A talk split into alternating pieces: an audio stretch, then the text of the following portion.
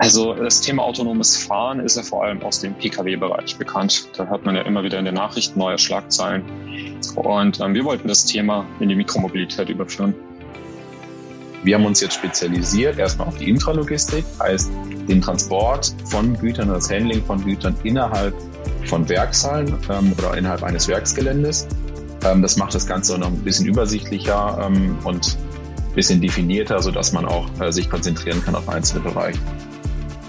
Ähm, wir müssen natürlich aber auch aufpassen, ich glaube, das ist ganz wichtig, dass wir in Zukunft auch einen Fokus finden. Wir können uns jetzt nicht von Projekt zu Projekt handeln und ähm, alle Aufträge, die es sozusagen gibt, annehmen, denn wir müssen irgendwo auch gucken, wo entwickeln wir uns als Startup weiter und wo wollen wir in Zukunft dann auch sein.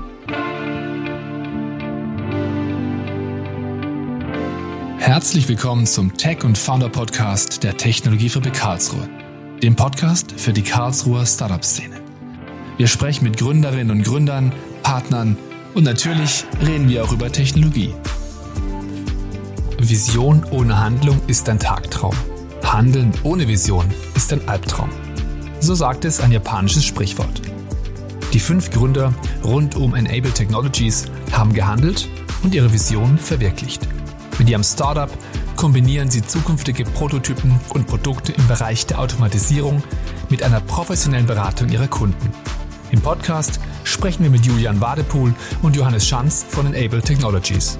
Wir erfahren, wie sie als Team zusammengefunden haben, welche Leidenschaft hinter ihrer Firmengründung steckt und wie zukünftige Prototypen und Produkte im Bereich der Automatisierung mit einer professionellen Beratung gelebt werden. Es geht neben Rapid Prototyping um die Themen Mikromobilität, Intralogistik und natürlich auch rund um Startup. Ihr dürft gespannt sein. Viel Spaß! Herzlich willkommen zum Tech and Founder Podcast heute mit Julian und Johannes. Hallo ihr zwei. Hi. Hallo, guten Morgen. Ihr seid zwei der fünf Gründer von Enable Technologies und habt erst vor kurzer Zeit euren Startup auf die Beine gestellt. Julian, erste Frage an dich. Als Team arbeitet ihr schon länger zusammen. Wie habt ihr euch kennengelernt und wie ist es dazu gekommen, dass ihr gegründet habt? Also wir sind gemeinsam als Werkstudenten am Scherm KIT gestartet. Dort haben wir uns auch kennengelernt, außer Johannes und ich, ähm, denn wir haben mal zusammen gewohnt und er hat mich dann empfohlen sozusagen oder mir die Stelle am Scherm KIT empfohlen. Ähm, also wir haben als Werkstudenten dort zusammengearbeitet und ähm, dort auch in gemeinsamen Projekten zusammengearbeitet. Ähm, wir sind äh, fünf Leute, das ist gerade angesprochen, ähm, vier Studenten, äh, beziehungsweise jetzt Absolventen, das ist der Nick, Petro und Johannes und ich und der Philipp, mein bisheriger äh, Arbeitsgruppenleiter, der entsprechend jetzt bei uns auch mitgründet, weil er das Thema ziemlich cool findet. Äh, die Initialzündung ist, war eigentlich Ende 2019. Dort ähm, haben wir uns die Gedanken gemacht, wie kann das mit unserem aktuellen Projekt iCargo weitergehen. Ich glaube, darauf gehen wir später auch nochmal ein.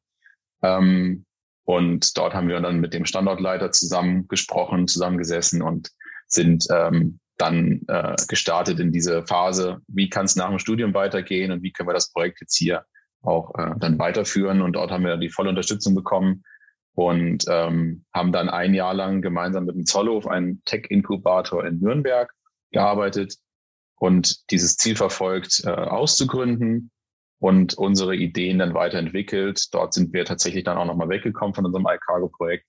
Ähm, aber ich denke, darauf werden wir später auch nochmal eingehen. Johannes, ihr habt alle fünf einen technischen Hintergrund. Habt ihr diesen beibehalten oder hat sich äh, mit der Idee zur Gründung der Fokus mittlerweile auch etwas verschoben? Ja, also wie Julian hat es ja gerade angesprochen mit dem iCargo-Projekt. Das war erstmal ein rein technisches Projekt sowas gedacht. Und ähm, wir sind ja alle vom Studium, von unserem Hintergrund her Ingenieure. Das heißt, äh, wir sind grundsätzlich in unserer Denkweise relativ technisch unterwegs zunächst. Ähm, aber als dann die technische Komponente im Projekt äh, sich dem Ende zugeneigt hat und wir ja das Potenzial und die Vision dahinter gesehen haben, zum iCargo-Projekt kommen wir vielleicht nachher noch mal genauer, ähm, haben wir uns natürlich auch viel mehr mit dem Markt und dem Geschäftsmodell dahinter, in welche Richtung das weitergehen kann, beschäftigt. Und ähm, das war für uns so der Zeitpunkt, wo wir unsere technische Brille abgesetzt haben. Julian hat es gerade schon angesprochen, mit dem Zollhof, mit dem Tech-Inkubator haben wir dann zusammengearbeitet. Die haben uns da ähm, unterstützt und ich sage es mal so auf die rechte Spur gebracht dass wir alles, was wir machen, validieren, in, äh, auf einen entsprechenden Product Market Fit hinarbeiten. Und ähm, dadurch hat sich unser Fokus geändert. Wir sind allgemein auch ähm, ziemlich interdisziplinär unterwegs. Also ähm, ich mache es mal an mir als Beispiel fest. Eigentlich habe ich Maschinenbau studiert, ähm, bin da im Bereich autonomes Fahren und Robotik heimisch, vielleicht noch ein bisschen Fahrzeugtechnik. Und jetzt bin ich da im Bereich Produktmanagement, Akquise, auch bei Kunden bei der Prozessanalyse am Start. Also da sind wir relativ vielfältig mittlerweile geworden und haben nicht nur unsere technische Komponente. Ja, und als Team habt ihr ein erstes Projekt erfolgreich durchgeführt und mit dem iCargo ein erstes autonomes Fahrzeug konzipiert. Was ist die Vision hinter diesem Projekt und wie seid ihr als Team durch diese Arbeit daran zusammengewachsen? Also das Thema autonomes Fahren ist ja vor allem aus dem Pkw-Bereich bekannt. Da hört man ja immer wieder in den Nachrichten neue Schlagzeilen. Und ähm, wir wollten das Thema in die Mikromobilität überführen. Also Mikromobilität, das ist ähm, im Prinzip die Fahrzeugklasse zwischen Fahrrädern ähm, und Autos. Ähm, also so im Bereich E-Scooter vielleicht auch Fahrzeuge mit drei oder vier Rädern, die aber einfach nicht so groß sind wie ein Auto. Und ähm, dort hat man erstmal andere Anforderungen. Ähm, das Fahrzeug darf weniger kosten, also man hat weniger Ressourcen, auch weniger Rechenpower, aber man hat auch einen anderen Anwendungsfall, also langsamere Fahrgeschwindigkeiten wie im Auto, das Fahrzeug wiegt, wiegt weniger, dadurch ist das Gefahrenpotenzial, das davon ausgeht, geringer, aber man ist auch auf anderen Umgebungen unterwegs, zum Beispiel auf Fahrradwegen vielleicht. Und ähm, das war erstmal der Hintergrund, der Reiz an dem Thema. Zunächst war dann aber unser Ziel, einen technischen Demonstrator aufzubauen. Und da haben wir dann im Projekt iCargo in unserer Werkstudentenstelle ein Lastenfahrrad erstmal gekauft. Und ähm, Ziel war es, das mit automatisierten Fahrfunktionen auszustatten. Wir haben das dann umgebaut, so dass man es ähm, erstmal per Fernsteuerung lenken und ähm, Gas geben kann. Wir haben viel Elektronik und einen entsprechenden Rechner eingebaut. Das war die Grundlage für verschiedene automatisierte Fahrfunktionen. Ganz grundlegend sind dabei Sicherheitsfunktionen, dass keine Kollision mit Fußgängern auftreten kann. Das war also der erste Schritt. Und dann haben wir verschiedene andere Funktionen auch integriert. Zum Beispiel, dass man auf einem iPad ein Ziel ansteuert und das Fahrzeug fährt dorthin. Oder dass ähm, das Fahrzeug Personen folgen kann. Ähm, jetzt ist vielleicht erstmal die Frage da, naja, warum soll denn ein Lastenrad irgendwie so halb automatisch, halb automatisch, halb autonom fahren? ähm, da muss man sich mal den Markt anschauen. Es gibt ja mittlerweile viele verschiedene Sharing-Anbieter, bei den E-Scootern zum Beispiel. Und ähm, interessant wird's hinsichtlich der Automatisierung dadurch, dass ähm, bei Sharing-Diensten die Kosten vor allem auch im operativen Geschäft für die Relokalisierung der Fahrzeuge entstehen. Also die Fahrzeuge müssen wieder verteilt werden, die müssen aufgeladen werden und äh, da kommt dann jemand mit irgendeinem Sprinter und lädt alle Roller ein und das ist ein ziemlicher Aufwand. Sammelt alle ein, das kennen wir schon, ja. Genau, ist auch immer wieder ein bisschen negativ in den Schlagzeilen, was da die Arbeitsbedingungen und so weiter angeht. Und die Fahrzeuge stehen ja auch häufig im Weg rum, ja. Ähm, und da wird dann die Automatisierung interessant. Also da kann man dann viel abdecken, indem die Fahrzeuge eben automatisch, so die Idee, automatisch sich verteilen, je nachdem, wo sie gerade gebraucht werden, dass sie vielleicht sich auch automatisch ähm, aufladen. Und ähm, das ist der eine Aspekt. Und ähm, gerade wenn man jetzt mit Pedelecs, mit schnelleren, höheren Geschwindigkeiten unterwegs ist, da vielleicht dann auch zukünftig der Verkehr auf Fahrradwegen intensiver wird, könnte das Thema Assistenz und Sicherheitsfunktion da dann auch ähm, an Relevanz gewinnen. Und ähm, ja, das ist erstmal so ein Abriss dazu, was die Vision hinter dem iCargo-Projekt ist. Und wir als Team haben das, wie vorhin schon angesprochen, als Werkstudenten bearbeitet. Ich muss sagen, es war ein echt tolles Projekt, weil wir hatten da eine sehr, sehr hohe Eigenverantwortung, was so in einem studentischen Projekt erstmal nicht selbstverständlich ist, haben eigentlich das gesamte oder ein Großteil des Projekts selbst geplant, ähm, das gesamte Fahrzeug geplant, was die Hardware, den Aufbau, die Software angeht.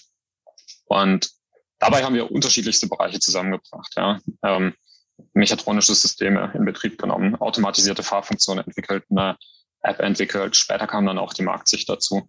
Und wir als Team bilden eben auch diese unterschiedlichen Bereiche ab. Ja, wir haben das alles im Team selbst entwickelt.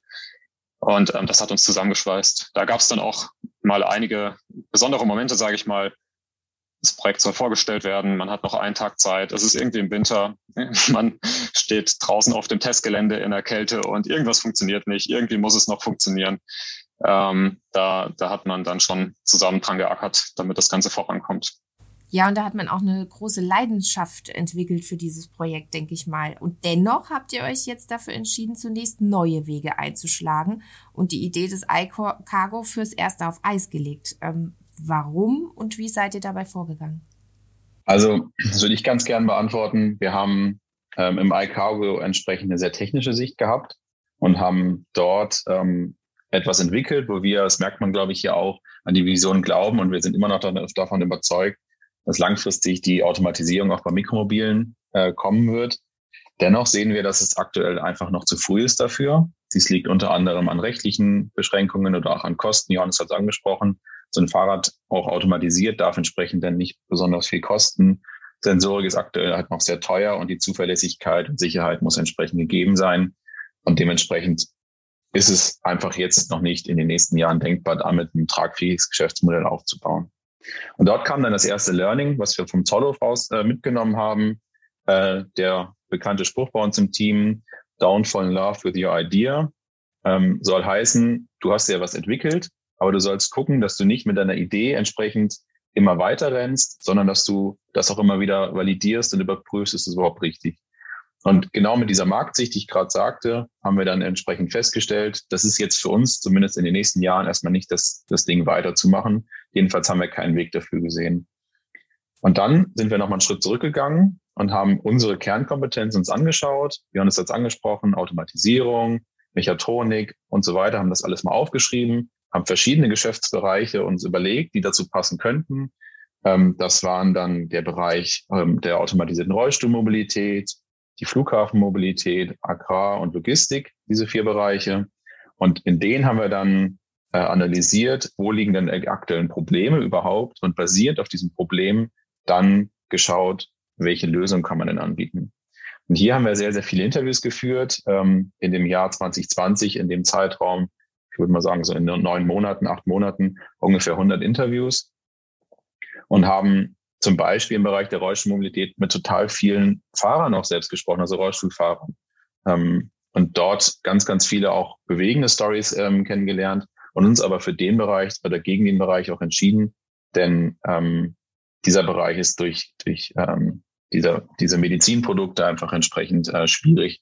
Der Gedanke war, dass man ähm, Rollstühle mit Automatisierungs- oder Assistenzfunktionen ausstattet, beispielsweise eine Hinderniserkennung, dass die Rollstuhlfahrer in ihrem Alltag entsprechend ähm, das wesentlich leichter haben, mit ihrem Rollstuhl zu fahren und sich nicht mehr nur auf das Rollstuhlfahren selbst konzentrieren müssen. Stürze und, und Beschädigungen und so weiter dann auch verringert werden. Ähnliche Funktionen, wie man sich die im Auto auch denken kann. Und so haben wir das mit verschiedenen Geschäftsfeldern gemacht. Ähm, zum Beispiel im Bereich Agrar oder Logistik und sind am Ende dann auch tatsächlich in der Logistik gelandet. Eben, und jetzt, äh, wie du sagst, seid ihr in der Logistik gelandet. Wie sehen eure Lösungen für diese Branche aus? Beziehungsweise welche Probleme hat diese Branche und wie könntet ihr diese Probleme denn aus der Welt schaffen? ähm, wir versuchen zumindest einen Teil dazu beizutragen, ja. Also die Logistik ist jetzt erstmal ja sehr breit gefächert. Ähm, wir haben uns jetzt spezialisiert erstmal auf die Intralogistik, heißt den Transport von Gütern, das Handling von Gütern innerhalb von Werkshallen ähm, oder innerhalb eines Werksgeländes. Ähm, das macht das Ganze noch ein bisschen übersichtlicher ähm, und ein bisschen definierter, so dass man auch äh, sich konzentrieren kann auf einzelne Bereiche. Und da sind wir nochmal einen Schritt weitergegangen und nicht nur allgemein Intralogistik, das kann zum Beispiel Transport von Europaletten sein oder von ähm, einzelnen Kommissionierkartons, zum Beispiel bei Amazon in ihren Warenlagern. Das ist total verschieden. Und wir haben uns dann darauf spezialisiert auf die Intralogistik von Langgütern. Das sind ähm, Güter, die sind, wie der Name sagt, relativ lang und dafür ähm, deswegen auch sehr, sehr sperrig. Beispielsweise bei einem äh, Kunden hier in Karlsruhe, äh, der stellt Fensterprofile her. Das sind ähm, sozusagen die Rahmen von Fenstern, wo dann die Scheiben einfach noch miteinander zusammengesetzt werden. Und diese sind entsprechend Meterware bis zu sechs Metern oder sechs Meter fünfzig sogar, äh, werden die produziert und so dann auch gelagert und ausgeliefert. Und der Umgang mit diesen Gütern ist entsprechend schwierig, weil die so einfach so lang sind und dann in ihrer gewissen Länge auch irgendwann auch ein starkes Gewicht äh, entwickeln natürlich. Also im Bereich der Baubranche zum Beispiel auch Stahlträger sind einfach dann auch entsprechend schwer. Naja, und das Handling mit diesen Gütern hm. ist entsprechend ähm, kompliziert und auch mit körperlichen Belastungen ähm, der Mitarbeiter verbunden. beispielsweise durch hohe Laufwege, weil man durch das Lager läuft, das Lager entsprechend groß werden muss, oder auch durch ähm, die, das Gewicht, was ich gerade eben schon angesprochen habe. Und in diesem Bereich haben wir halt gemerkt, die Interesse, das Interesse ist total hoch, weil das einfach eine kleine Nische ist und dort noch nicht diese vollautomatisierten Lösungen, die es sonst in der Logistik auch in vielen Bereichen gibt, entsprechend dort noch nicht heimisch sind. Deswegen haben wir ähm, basierend auf Interviews Prozessanalysen gemacht und geschaut, wo sind denn jetzt konkrete Angriffspunkte, wo kann man dieses ähm, Gesamtwirrwarr, sage ich jetzt mal, ähm, dann mal angreifen und mal einen ersten Schritt machen. Und ähm, haben dann Ideen entwickelt, beispielsweise automatisierte Flurförderfahrzeuge, entsprechend speziell für diese Langgüter oder auch äh, andere Sachen, die dann andere Produkte oder Prototypen, die den Mitarbeiter entsprechend dann entlasten und die Gesamtprozesse auch effizienter machen.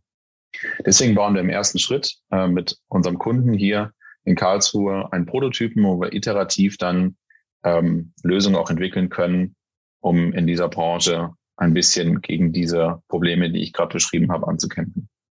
Und wie könnte dann, damit wir uns das besser bildlich vorstellen können, wenn wir es nur hören quasi, wie könnte so ein Prototyp denn aussehen konkret? Also im Allgemeinen hängt es natürlich sehr vom Kunden und vom Anwendungsgebiet ab. Wir, ähm, uns ist es wichtig, dass wir schnell ein Prototyp aufbauen können, schnell zu Erkenntnissen kommen und deswegen benutzen wir hier häufig Systemprofile, also so Bosch oder Item-Profile, die man ja kennt, bauen dann ähm, noch unsere Elektronik ein, einen Industrierechner und ähm, wir haben als Ziel, dass wir möglichst bestehende Teilsysteme erstmal verwenden, die zusammenfügen und da einen, einen schnellen Aufbau und einen schnellen Test ähm, unserer Lösungsidee bewerkstelligen können. Im Projekt, ähm, in der es jetzt konkret geht, ähm, ist das Ziel, das Kommissionieren von Langgütern eben zu erleichtern. Julian hat es beschrieben, dass es aktuell sehr anstrengend und aufwendig erfolgt, meistens manuell. Und dafür bauen wir ein Fahrzeug, das den Mitarbeiter begleitet und ähm, dann auf die passende Regalhöhe fährt, so dass er dann das Profil direkt aus dem Regal auf das Fahrzeug verladen kann. Und danach muss das Profil noch in den Container reinkommen. Dann fährt ähm, eben diese Plattform wieder nach unten und assistiert dem Mitarbeiter noch, dass, es, dass das Profil in den entsprechenden Container eingeladen werden kann. Dabei geht es aber jetzt nicht nur um die technische Komponente, sage ich mal, darum, dass es irgendwie hoch und runter fährt und man was ablegen kann. Ähm, viele Anforderungen ergeben sich auch einfach durch den Prozess, der relevant ist ähm, und ähm, in den das System dann integriert werden muss. Zum Beispiel ist dadurch, dass es um Mangut geht, viel Platz dafür notwendig. Und wenn man sich jetzt den Prozess anschaut, ähm, kann das natürlich dazu führen, dass die Fahrzeuge sich gegenseitig blockieren würden. Und aus diesen Anforderungen haben wir dann auch abgeleitet, dass ähm, wir das Fahrzeug quasi im Betrieb auch leicht aus dem Weg stellen äh, können müssen, ähm, so dass es quasi weggedreht wird. Und ähm, so kann man sich das Ganze vorstellen. Ein Prototyp kann aber auch beispielsweise ein Simulationsmodell sein oder irgendwas anderes, was ähm, und zu neuen Erkenntnissen führt. Ähm, wir reden jetzt hier zwar meistens von Hardware-Prototypen, aber im Prinzip geht es darum, möglichst schnell was zu testen, Erkenntnisse zu sammeln. Ihr habt es auch schon angedeutet, ihr arbeitet eigentlich sehr eng am Kunden und mit dem Kunden, um eine Lösung zu finden. Ähm, diese enge Zusammenarbeit quasi ist da von, vom, von der ersten Idee bis zum fertigen Produkt. Wie geht ihr da an eure Kunden ran und wie entwickelt ihr dann gemeinsam mit ihnen einen Lösungsansatz? Also wir haben beispielsweise sind wir so auch äh, an unseren ersten Kunden hier in Karlsruhe gekommen, ähm, einfach wild Kunden kontaktiert, sage ich jetzt mal ähm, oder potenzielle Kunden querbeet, so querbeet. Äh, tatsächlich einfach nach Logistik Karlsruhe gesucht äh, oder Unternehmen Karlsruhe und dann festgestellt, okay, hier sind ja die und die Betriebe ansässig und die dann einfach mal kontaktiert und nachgefragt, wo sind denn eure Probleme? Und dort hat sich dann äh, auch gezeigt, natürlich melden sich dann auch eher die Unternehmen, die natürlich Interesse dran haben, mit jemandem zusammenzuarbeiten, weil sie aktuell dann auch wirklich größere Probleme in dem Bereich haben. Und also das war schon mal der erste Filter, so sind wir an die Kunden rangekommen. Ähm, und wie sieht jetzt die Zusammenarbeit aus? Also uns ist wichtig, dass wir den Kunden ähm, mitnehmen und die Mitarbeiter, vor allen Dingen auch die Mitarbeiter mitnehmen in diesem Prozess, wenn wir ein Produkt entwickeln. Denn ähm, nochmal bezogen auf diesen Don't Find Love in the Idea, du musst gucken, dass du, wenn du ein Produkt entwickelst, dass es am Ende beim Nutzer auch genau das trifft, was der Nutzer halt haben möchte. Das ist jedenfalls unser Learning in, dem, in der kurzen Zeit. Und dementsprechend müssen wir halt darauf achten, dass bei der Produktentwicklung auch die Features reinkommen, die den äh, am Ende den Nutzer und auch den Käufer, da gibt es ja verschiedene Stakeholder, dann auch überzeugen. Äh, so steigen wir mit dem Kunden in eine iterative Produktentwicklung. Also erst machen wir eine Problem- und Prozessanalyse. Anschließend entwickeln wir daraufhin dann Ideen, gerne auch gemeinsam mit dem Kunden und versuchen diese Ideen dann in Konzepten und in Prototypen zu validieren. Johannes hat es gerade beschrieben, wie so ein Prototyp aussehen könnte. Und anschließend versuchen wir, das ist jetzt ein Blick in die Zukunft, mit diesen Prototypen ähm, die Erkenntnis zu gelangen, lohnt sich das jetzt hier, das weiter zu verfolgen oder nicht? Und würden dann Partner für die Industrialisierung suchen, um das äh, entsprechend dann zu entwickeln, das Produkt. Ich gebe gerne auch noch mal ein Beispiel, wie wir dann am Betrieb auch vorgehen. Wir haben beispielsweise in einer Frühschicht ähm, einmal selbst mitgearbeitet. Dort haben wir ähm, entsprechend diese Schritte dann ja auch einzeln mal selbst gemacht, die der Mitarbeiter machen müsste, wenn er mit unserem ähm, Produkt auch arbeitet. Und wir haben dadurch den Prozess kennengelernt, ähm, wie er halt aktuell läuft. Denn uns ist ganz wichtig, dass wir nicht von außen ein, ähm, ein Urteil fällen über einen Prozess, den wir selbst gar nicht kennen, weil wir ihn selbst noch nie gemacht haben. Und dort haben wir total viele Erkenntnisse rausgezogen, beispielsweise, welche sind die Arbeitsschritte genau, wie, wie funktionieren die, ähm, und wie belastend sind die und wo steckt auch das Optimierungspotenzial, was wir dann anschließend wieder in den Prototypen einbauen können in unser Konzept. Also dort haben wir dann sehr viel gelernt und das kann ich auch nur jedem mitgeben. Man macht sich nicht krumm, wenn man mal eine Zeit mitarbeitet und die Rolle des Mitarbeiters mit einnimmt, denn dadurch ähm, lernt man total viel und kriegt auch totalen Respekt davor, was die jeden Tag schaffen. Ähm, das war auf jeden Fall schon sehr, sehr, sehr, sehr gut für uns. Also das ist ein ganz wichtiger Aspekt für euch, Problemoffenheit und Lösungsoffenheit zu verknüpfen quasi. Was können wir uns darunter vorstellen? Also wir als Team sind natürlich erstmal jung, breit aufgestellt und ähm, können da ein entsprechendes Portfolio abbilden, wenn es um die Lösungsfindung geht. Ähm, ich denke, das ist erstmal ein Vorteil. Wir sind jetzt nicht zehn Jahre in einer Branche unterwegs gewesen und kennen nur diese Blickwinkel. Und ähm, wenn es jetzt aber um die Problemoffenheit und den Kunden angeht, ist natürlich wichtig, erstmal die Situation und die Ziele des Kundens zu verstehen. Muss man da natürlich auch unterscheiden, geht es um den Nutzer oder den Anwender? Julian hat gerade eben angesprochen, wir haben da auch einfach mal mitkommissioniert, mitgearbeitet, um das zu verstehen. Geht es aber vielleicht auch um die Geschäfts- oder Abteilungsleitung, die natürlich andere Ziele verfolgt, eine andere Perspektive hat, die das Ganze dann auch irgendwie bezahlen und bewerten muss. Und ähm, da ist natürlich ein ganz wichtiger Schritt für uns, erstmal die Ziele aller Stakeholder zu verstehen. Daraus lassen sich dann entsprechende Anforderungen ableiten hinsichtlich des Produktes und wir können hier einen äh, gesamtheitlichen Blick darauf anwenden. Ähm, interessant ist natürlich dann auch für den Kunden, dass er vielleicht festgestellt hat, okay, in dem Bereich ist Bedarf, er möchte da irgendwas verändern und uns deswegen ins Haus holt, aber er nicht unbedingt schon weiß, was sein Ziel ist oder was sein Problem ist. Ähm, da sind wir dann auch ähm, behilflich und ähm, analysieren für ihn erstmal die Ausgangssituation, um dann die konkreten Probleme, die behoben werden müssen oder wo dann vielleicht irgendwie durch Technologie etwas erleichtert werden kann, zu finden. Wir haben auch kein Methoden- oder Produktportfolio so als Standard, das wir dann auspacken und hinlegen, nach dem Motto, so funktioniert es bei uns immer und ähm, das äh, bringen wir jetzt jedem Kunden mit, ähm, sondern wir gehen da sehr individuell vor. Was für uns natürlich von Vorteil, von Vorteil ist, ist, dass wir vieles erstmal selbst durchführen können, zumindest als Prototyp, ähm, und so mit dem Kunden sehr eng zusammenarbeiten können, schnell zu Ergebnissen kommen. Wir aber, wenn wir an unseren Grenzen sind, und da sagen wir dann auch ganz offen, hey, das, das ist jetzt nicht unser Gebiet, aber da kennen wir Partner, ähm, die können das schon sehr gut, dass wir dann diese Partnerfirmen hinzuziehen, so dass wir gesamtheitlich dieses Projekt bearbeiten können und ähm, ein großer Teil von uns selbst entwickelt wird, aber dann auch möglicherweise koordiniert wird.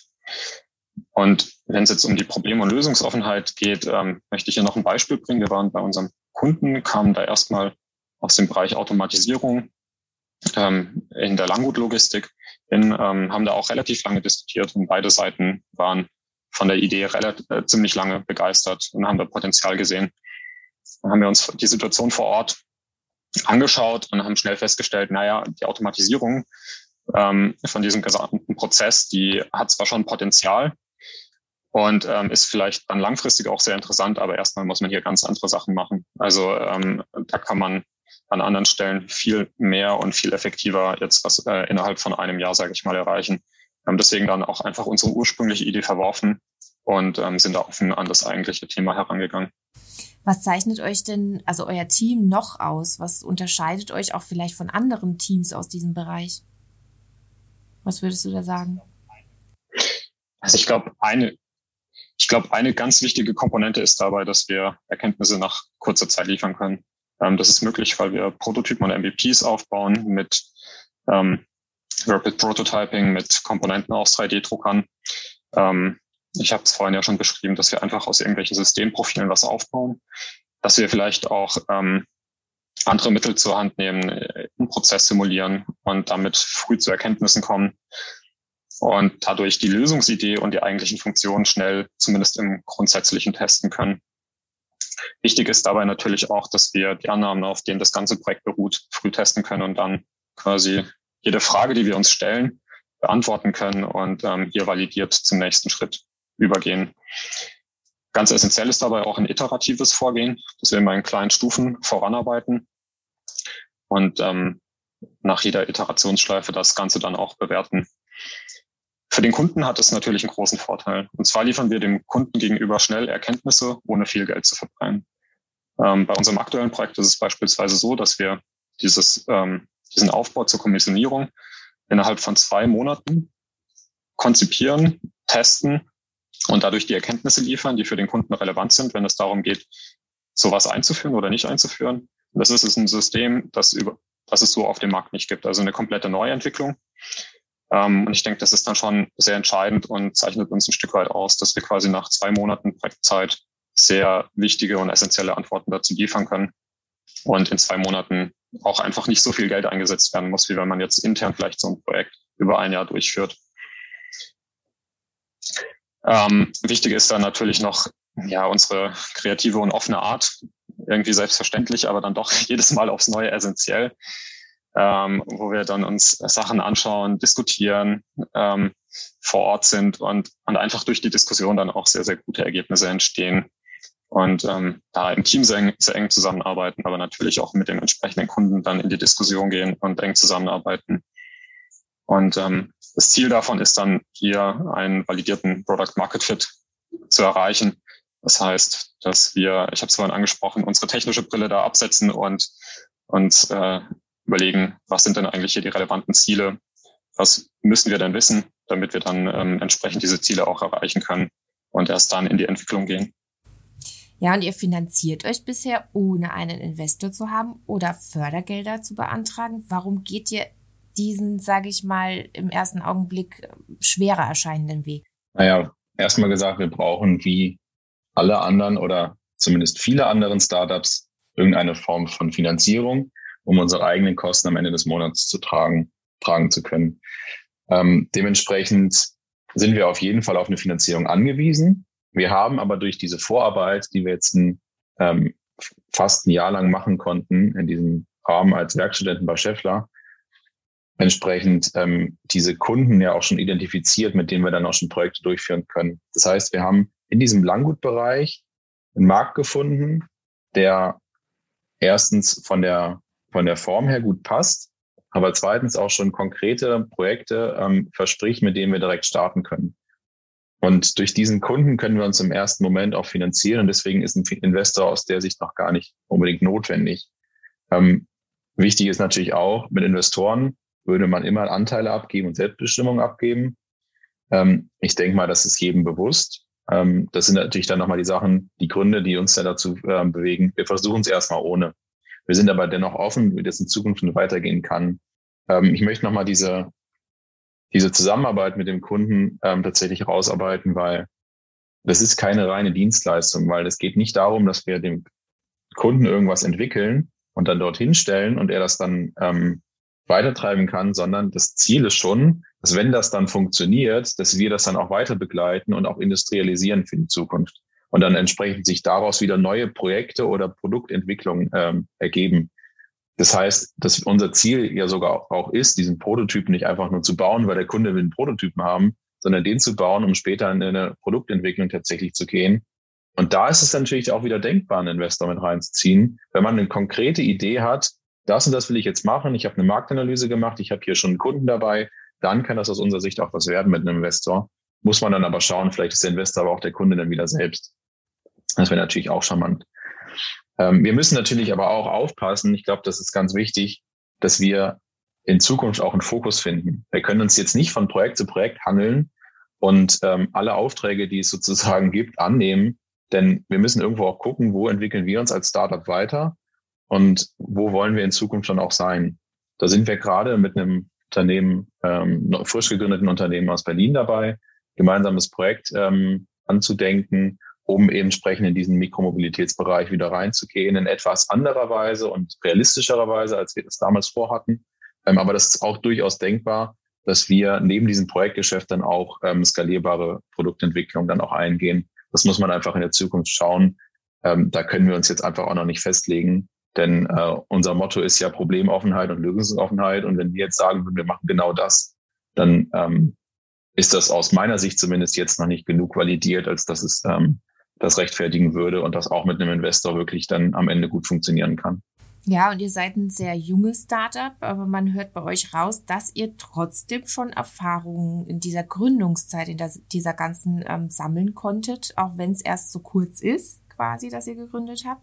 Gibt es da vielleicht hilfreiche Tipps, äh, die von denen sich jemand anderes was ableiten könnte, äh, der vielleicht mit dem Gedanken spielt, ähm, zu gründen? Könnt ihr da schon irgendwie hilfreiche Tipps geben? Ja, definitiv. Also trotz unserer relativ kurzen Gründungszeit arbeiten wir ja als Team schon lange zusammen und haben da eine entsprechende Entwicklung hinter uns. Da würde ich gerade ganz gerne noch mal kurz aufs iCargo-Projekt mit dem Lastenrad, mit dem Thema automatisierte Mikromobilität zurückblicken. Damals war es ein rein technisches Projekt. Und ähm, das war damals okay so, weil ähm, man sich das in dem Kontext eben entsprechend überlegt hat. Aber wenn es dann um den Markt ging, ums Geschäftsmodell, haben wir erstmal, ich sag mal, blind drauf losentwickelt, nach dem Motto, was ist denn toll? Was begeistert uns? Was kann man da alles machen? Und es war damals okay, weil es war ein technisches Projekt und aus dieser technischen Sicht heraus haben wir da auch viel erreicht. Aber der Fehler an der Stelle wäre jetzt, wenn man so auch als Startup und nicht in irgendeinem Projekt, damals war es ein Werkstudentenprojekt, arbeiten würde, dass wir eben von der Idee ausgehend das Ganze entwickelt haben. Ähm, essentiell ist es, früh einen Bezug zum Markt herzustellen und da schon die Antworten zu bekommen, die dann auch später relevant sind. Da kann ich dann nur noch mal den Spruch wiederholen, den vorhin Julian schon ins Spiel gebracht hat, don't fall in love with your idea. Ähm, der ist ganz essentiell. Und wenn es dann um den Markt geht, gibt es natürlich viele Annahmen, auf denen das Geschäftsmodell oder auch das Produkt, wie es dann schlussendlich ausschaut, beruht. Ähm, Annahmen hinsichtlich der Kundengruppen, hinsichtlich des Nutzerverhaltens und so weiter. Und ähm, ich glaube, da bringt es sehr viel, wenn man sich darüber bewusst wird, auf welchen Annahmen das ganze Vorhaben gestützt ist und möglichst früh Antworten darauf findet, soweit es denn geht. Weil in, als Startup agiert man in einem Umfeld mit vielen Unsicherheiten, viel Unwägbarkeiten und es geht darum, irgendwie Orientierung in diesem Meer, sage ich mal, schaffen zu können. Das bedeutet dann zwangsläufig auch, dass man kontinuierlich lernt und Antworten bekommt. Ähm, ich sage es mal so, ja, man hat dann ein Lernfortschritt und auch wenn vielleicht das Geschäftsmodell scheitert oder man merkt, okay, hier kamen wir jetzt eigentlich hinsichtlich des Business nicht voran, aber ähm, wir müssen umschwenken, dann, dann hat man was dazugelernt. Und das ist ein Fortschritt, der einem auch als Team, glaube ich, bewusst werden muss, dass man als Team sich so Stück für Stück weiterentwickelt und ein Rückschlag nicht automatisch ein Rückschlag fürs Team ist, sondern ein Rückschlag für diese eine Richtung, für die man sich jetzt entschieden hat, aber dann natürlich auch entsprechend andere Richtungen einschlagen kann. Ja, und das bedeutet dann natürlich auch, dass man im Prinzip alles, was man macht, ähm, was man vorhat, auch hinterfragt. Dadurch kommt man wahnsinnig weit. Ähm, viel bringt es auch einfach schnell zu handeln.